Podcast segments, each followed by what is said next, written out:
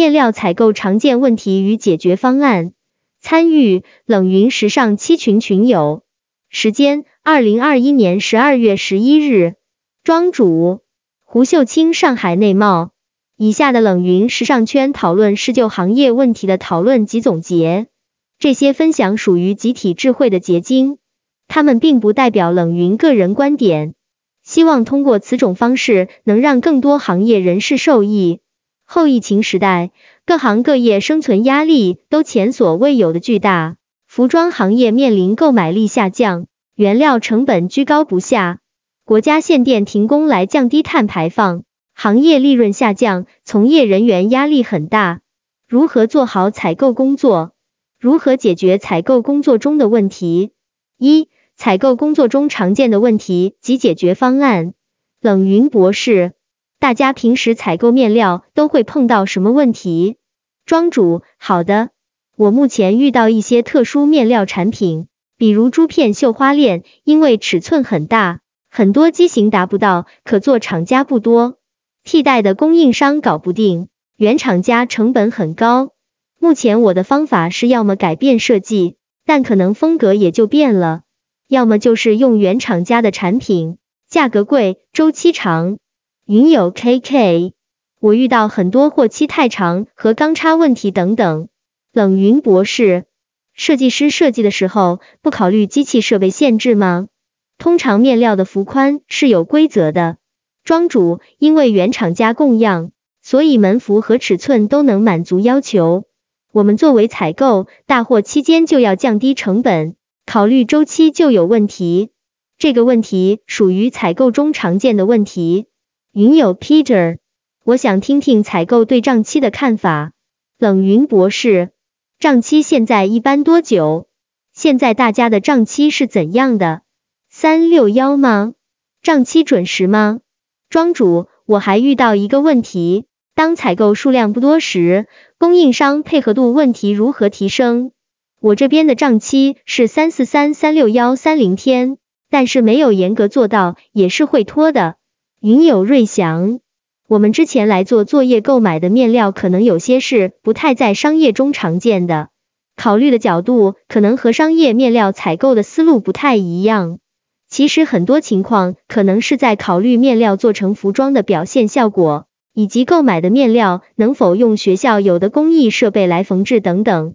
云友叶志丹，我没有采购过面料，但是我想问问关于面料价格预判的问题。比如今年的重磅真丝和羽绒价格涨幅厉害，那么明年会怎样呢？针对明年的订单，面料价格如何报价？云友 KK，工作中关于面料采购经常遇到的问题是货期不稳定，直接影响做货时长及上新时间。其次就是面料的板布和实际大货手感和颜色色差问题。云友张怀凯，而且很多面料的成分非常复杂。运用燃烧气味法也很难辨别具体成分和含量，有没有什么更好的方法可以精准区分面料成分？云友 KK，没错，关于面料成分，部分供应商并不能准确给出面料成分。云友 Peter，核心问题是面料供应商的供应能力和专业度，找到厂家是最方便的，但是产品结构单一。而好的贸易商可以有很强的服务能力，就可以解决这个问题，并且有一些面料机构是专门检测的，比较权威和官方。庄主，面料成分可以根据经验粗略判断，或者有些面料就是某种固定成分，可以查百度。基本上我们都是供应商先提供面料，然后我们再送检测试机构测试后做洗码。货期不稳定，如果是新供应商，那你要跟紧，可以多去工厂实地看看，有时候多催催，确实会让供应商觉得你是真的急，提高重视程度，无形中能加快一点。老的供应商基本上都会实话实说，因为出了问题，直接面临信任度降低。冷云博士，一账期，二交货期，三小批量购买。四、染色问题。五、在没有专业设备的前提下，如何判断面料成分？六、供应商稳定。七、独家产品如何防止被复制？八、设计师要求的特点做不到怎么办？九、供应商供货的稳定性问题。我汇总了刚才大家的问题，现在逐一讨论解决方案吧。二、关于账期问题，第一个，大家如何解决账期问题的呢？大家现在账期主要问题是什么，以及如何解决的？比如不能按时付款。庄主作为采购，用公司信用背书，有时候这个不管用，来跟供应商谈，加上用行业现状、疫情等原因来尽可能谈一个比较理想账期。当然，该付款了，也要积极的按照谈好的交期去申请货款，做好自己该做的事情，让供应商这边心里踏实。冷云博士，作为采购方，你让财务付钱。财务各种流程接口不付款，然后供应商老催你怎么办？云友黄晓峰，一做两个月的采购付款预算给到财务，二提前一个星期跟财务核对公司资金情况，三跟财务约定，如果资金不能到位或者可能会出现延误付款的情况，至少提前三天告知。云友 Peter，作为卖方。我们对初次合作的品牌客户不熟悉，所以不敢随便做账期，这也是我们 BD 谈合作的一块绊脚石。想了解采购在第一次选择供应商时的想法。云友张轩，我比较好奇一个问题，在公司如果是大批量跟面料商的进货的话，是先付款再出货呢，还是会有一定的时间间隔呢？云友黄晓峰。这个基于公司跟这个面料商的合作深度，深度合作的面料商都是可以给到三十至四十五天，甚至三十至六十天的账期。如果是新合作的面料商，但是采购量级比较大，一般也是可以做到三百六十一百分之十月结。庄主作为采购，都是希望能有更多的主动权在自己手上，账期希望发货后预留百分之三十以上在手里。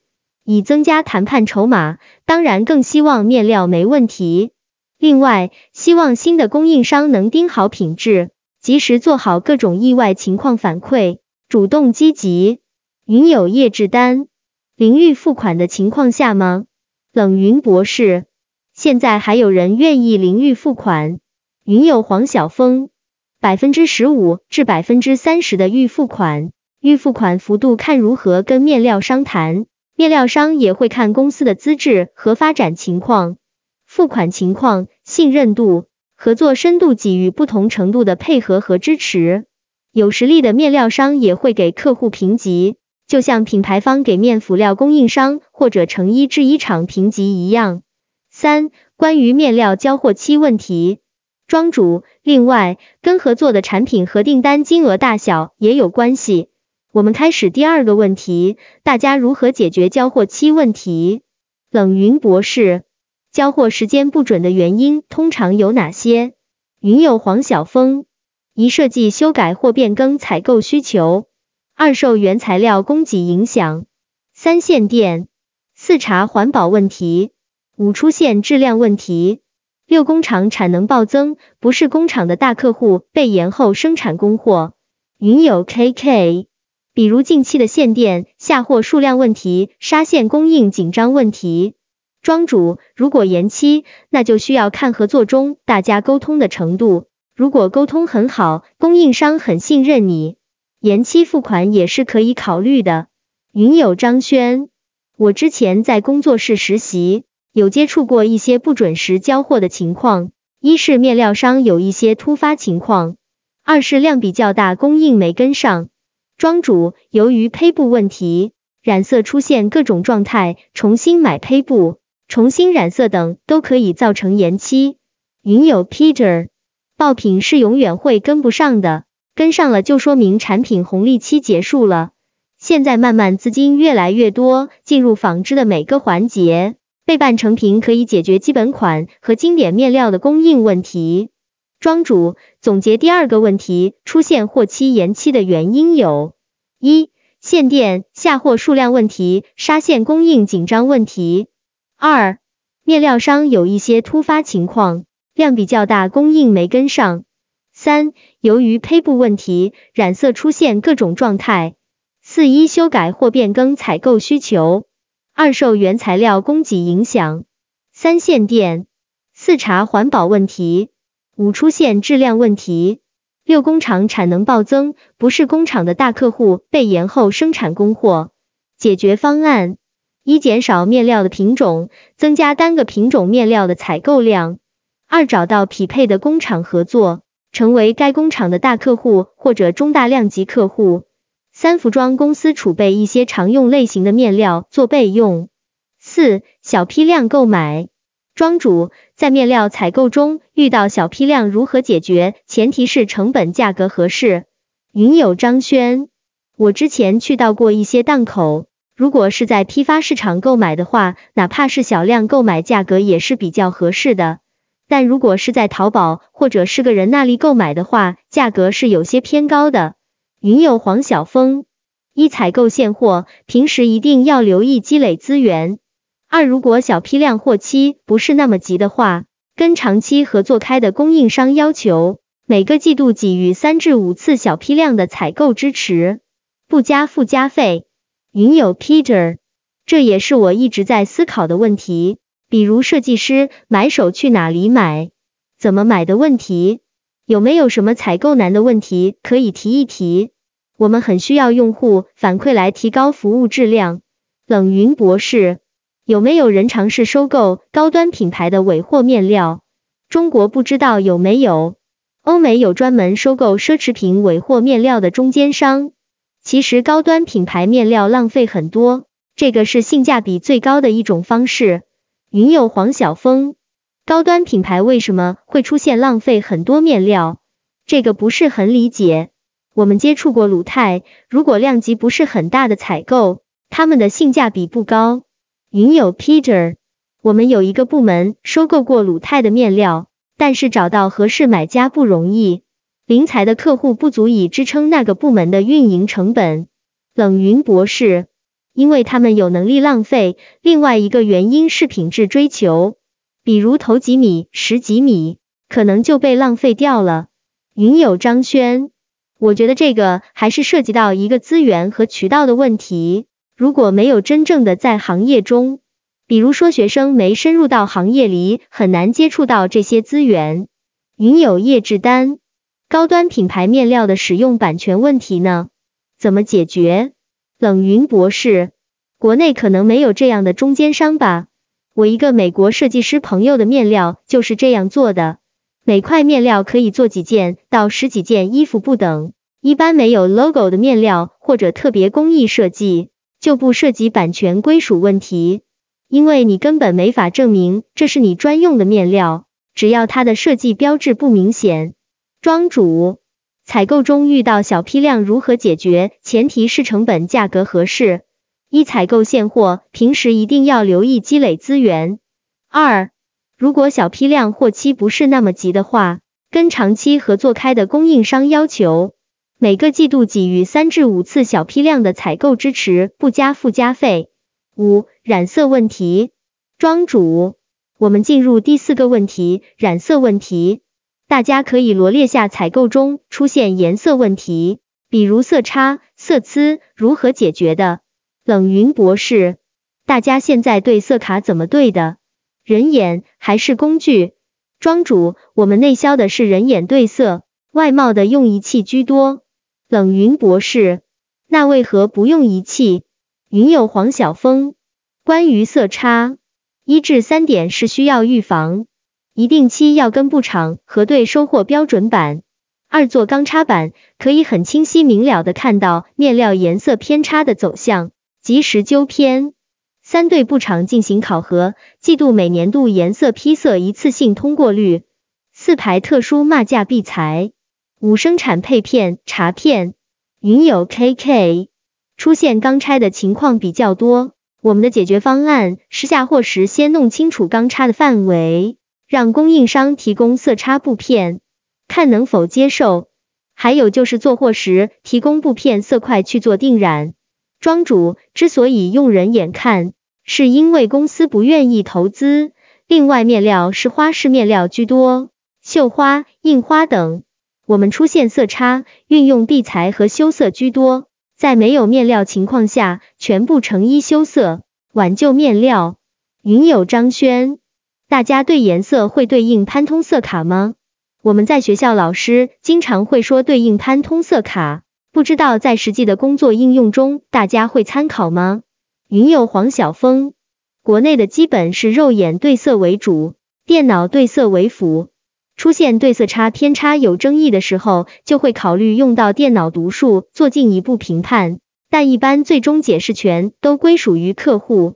云友瑞祥，如果钢拆情况不是特别严重，我们小量做衣服是会用裁剪和缝制手段来隐藏色差。云友 KK，印绣花需要对潘通色卡，写清楚色号给工厂。冷云博士，这个决定权没办法，色差产生原因是什么？解决问题要先找到根本原因，不从根本愿意着手，就不是解决问题。这些属于亡羊补牢了。庄主总结下色差问题。关于面料预色差，一至三点是预防手段：一定期要跟布厂核对收货标准版；二做钢插板，可以很清晰明了的看到面料颜色偏差的走向，及时纠偏；三对布厂进行考核，季度每年度颜色批色一次性通过率；四排特殊骂价必裁；五生产配片查片。下货时先弄清楚钢叉的范围，让供应商提供色差布片，看他们能否接受。还有就是做货时提供布片色块去做定染，不严重情况是小量做衣服是会用裁剪和缝制手段来隐藏色差，成衣修色来挽救。冷云博士，色差可以预防吗？云友黄晓峰，是的，如果真的出现了色差问题，就会用到修色这个方法。关键尽量避免。庄主，有些面料确实很难避免，比如特殊色、敏感色、易流钢染色等等，理论上不能百分百避免，只是分色差大和小，品牌要求严格与否。云友 KK，染色温度也会影响。冷云博士，色差出现问题，更多的是技术性问题，比如配方、温度、时间等，还是不可抗力因素。云友 Peter，我们服务品牌客户，每一钢布出去会检样，保存六个月。云友黄晓峰，是的，有些会保存一年。云友张轩，不同的面料确实会有色差的问题。之前我们学校做冬奥会的服装，不同的面料要调试好多次，总是有色差的问题，或者是出现晕色的情况。云友黄晓峰。因为很多时候，生产时间、运输时间、销售时间，整个周期可能不止六个月，按布料做好开始计。庄主个人认为，人员技术加上染色工艺流程很长，影响环节多，不太容易完全控制有关，也跟面料有关。冷云博士，顺便说下，大家知道未来大概十年左右，可以不需要染料吗？大家可以关注下仿真生物学原理，以后染色就不用染料了。初衷就是为了解决环保问题，而且也节省了染色时间。它靠的是光学折射原理。六，没有专业设备，如何判定成分？庄主如何在没有专业设备的前提下判断面料成分？云有叶志丹，我个人经验不足，很难准确的判别面料。但我最近看了关于面辅料的书，面料的研发和判别是个非常专业的工作。庄主判断成分，肉眼看、摸手感、燃烧法还是快和准确的方法，这个经验占了很大比重。云友 KK，通过洗水、拉扯、手感、毛的话会燃烧闻气味。冷云博士，是的，主要还是现在成分有的比较复杂。传统辨别棉、麻、丝可以烧，不过话说回来，现在市面上大部分都是涤纶。云友 Peter，是的，成分比例量化还是需要设备的，没有机器只能推算组织结构、纱织原料等基本规格。冷云博士，多少人会用面料镜看结构与束纱线？庄主一般不太用到，除非分析织物组织的人员曾经用过。简单分析斜纹组织，总结下，在没有专业设备的前提下，如何判断面料成分？判断成分可以通过洗水、拉扯、手感。毛的话会燃烧闻气味。成分比例量化还是需要设备的，没有机器只能推算组织结构、纱织原料等基本规格。七、如何保证供应商的稳定？庄主，如何让我们的面料供应商稳定？冷云博士，大家目前供应商都稳定吗？你们怎么定义稳定？庄主，这个分跟公司稳定，还是跟个人关系稳定？基本上做的久，就是类似朋友合作关系。彼此有信任度，平时也会帮忙。云友 Peter，产品稳定，有足够大的吞吐量来应对市场反应。云友叶志丹，如果供应商经常供货不及时，大家如何处理？目前看下来，大家按照协商的比较多，请问会按照合同违约处理吗？云友 KK，换面料商，庄主，我认为能协商就协商。协商不好，直接关系破裂的，就要按合同办事了。我个人是上过两次法庭去追债的。七，面料采购达不到设计师要求怎么办？庄主，下一个问题是设计师要求的面料设计做不到怎么办？云友叶志丹，我没有这个经验，但是从做事的逻辑来讲，要先确认设计师的要求是否合理。如果合理，我会不断的去寻找有供货能力的供应商。云友黄晓峰，我认为可以分情况处理。一，如果是因为设计师不专业，实际上所需就是现金条件就是达不到的，有理有据摆出给到设计师。二，如果是供应商不匹配，所合作的或者找到的供应商做不了，但不是说实现不了的，继续找。要么就想办法说服设计师改方案。云友 KK，在不影响款式产品变化太大的情况下，我会选择找类似手感或编织肌理效果的。八、如何优化采购工作？庄主，如何优化采购工作？这个问题有点大，大家可以谈下具体做法。云友黄晓峰，有取有舍，既然是市场比较稀有的。新的供应商短期又难以满足到需求，原材料价格高，那涉及使用到的产品售价应该也可以提高。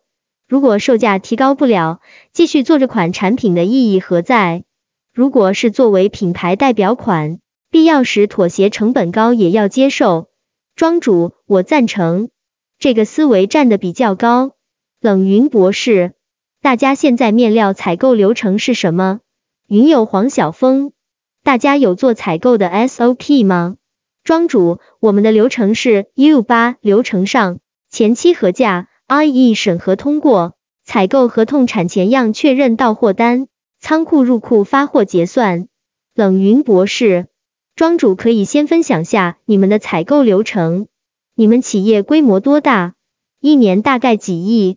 不同规模也会不一样。云友黄晓峰。常规面料品种，提前备一个月的色布用量，提前一个月备半成品的数量，甚至会提前做纱线的备料。庄主，我们公司两百人，各部门齐全，一年销售额我不太清楚，我感觉流程长，效率低，强度大。云友黄晓峰，SOP 是 Standard Operating Procedure，三个单词中首字母的大写及标准作业程序。只将某一事件的标准操作步骤和要求以统一的格式描述出来，用于指导和规范日常的工作。SOP 的精髓是将细节进行量化。通俗来讲，SOP 就是对某一程序中的关键控制点进行细化和量化。实际执行过程中，SOP 核心是符合本企业并可执行，不流于形式。以往是很多工厂会使用到。现在很多公司也会引用，形式会有所改，主要是做规范及指导作用。庄主，我感觉我们有 SOP 的感觉，我觉得有点死板。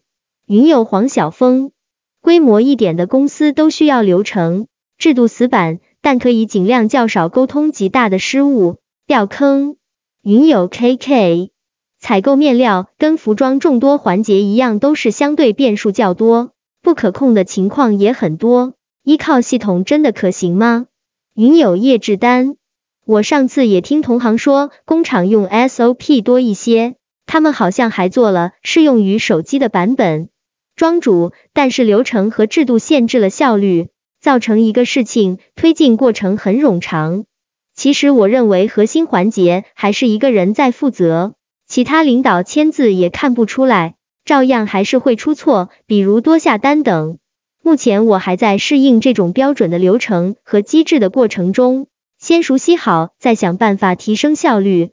云友黄晓峰，我认为会牺牲一定的效率。改一下表述，制度改成机制。云友 Peter，面料大部分还是个非标品。冷云博士，你们没有交叉检查吗？庄主，没有，每个人都忙，尤其是生产部。我觉得把采购部放到生产部的设置不好，还会天天被人催。冷云博士，那说明你们内部管理机制有问题，采购放在生产部本身没问题。庄主，我也这么认为，管理有问题。很多企业这样设置是管理机制问题，也是领导能力问题。我们刚来一个总监，在其他品牌做了很多年来的一个多月，感觉也快崩溃了。管理上，大领导放权不清晰，工作受到擒肘。冷云博士，这个在国内传统企业是普遍性问题。云友黄晓峰。各个部门岗位的职责及工作边界不清晰，就会容易出现这样的问题。庄主，我们公司总监、生产经理两个面料采购天天加班。我在核心品牌采购处，也是公司主打品牌，最难的、最复杂的，所以我才一直在调整心态。冷云博士，天天加班是管理无能的表现，但国内太普遍，国内注重表面时间大于实质效果。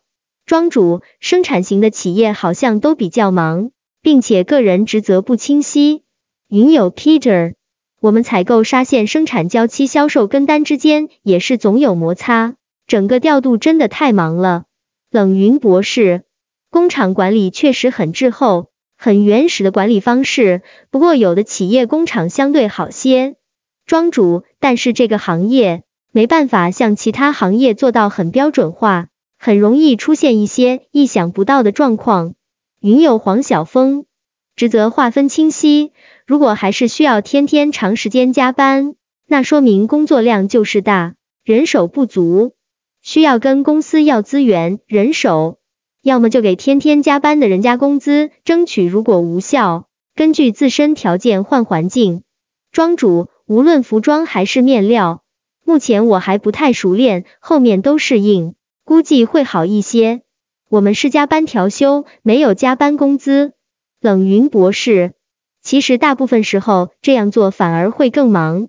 更重要的是优化流程，不是加人手。庄主赞同。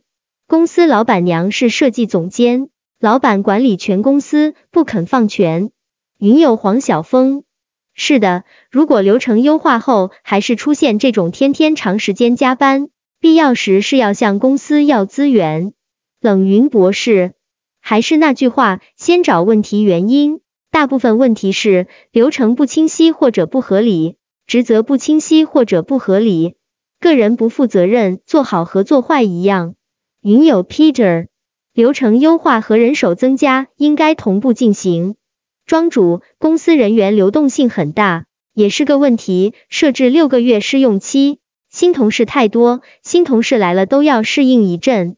冷云博士，国内企业管理问题太多，大部分老板都没有管理意识，他们靠原始想法管理。庄主，我们品牌经理说，他有一年半没有好好陪孩子，周末也去公司，晚上天天加班到十至十一点的样子。住公司附近，在公司十三年多，其他部门还好，比较单一。正常的节奏，他到生产部一年半，生产部是全公司最忙的部门，联系部门也多，又是公司出产品的地方，很忙碌。流程上确实很多责任都压到生产部，到采购身上。我们被称为是生产米的人，没米，公司直接揭不开锅了。云有瑞祥。现在很多年轻人都很注重工作强度问题。从前段时间秋招宣讲会时，我周围同学最关注的问题就能发现，问工作时间、休息时间的声音比问薪酬福利的要多很多。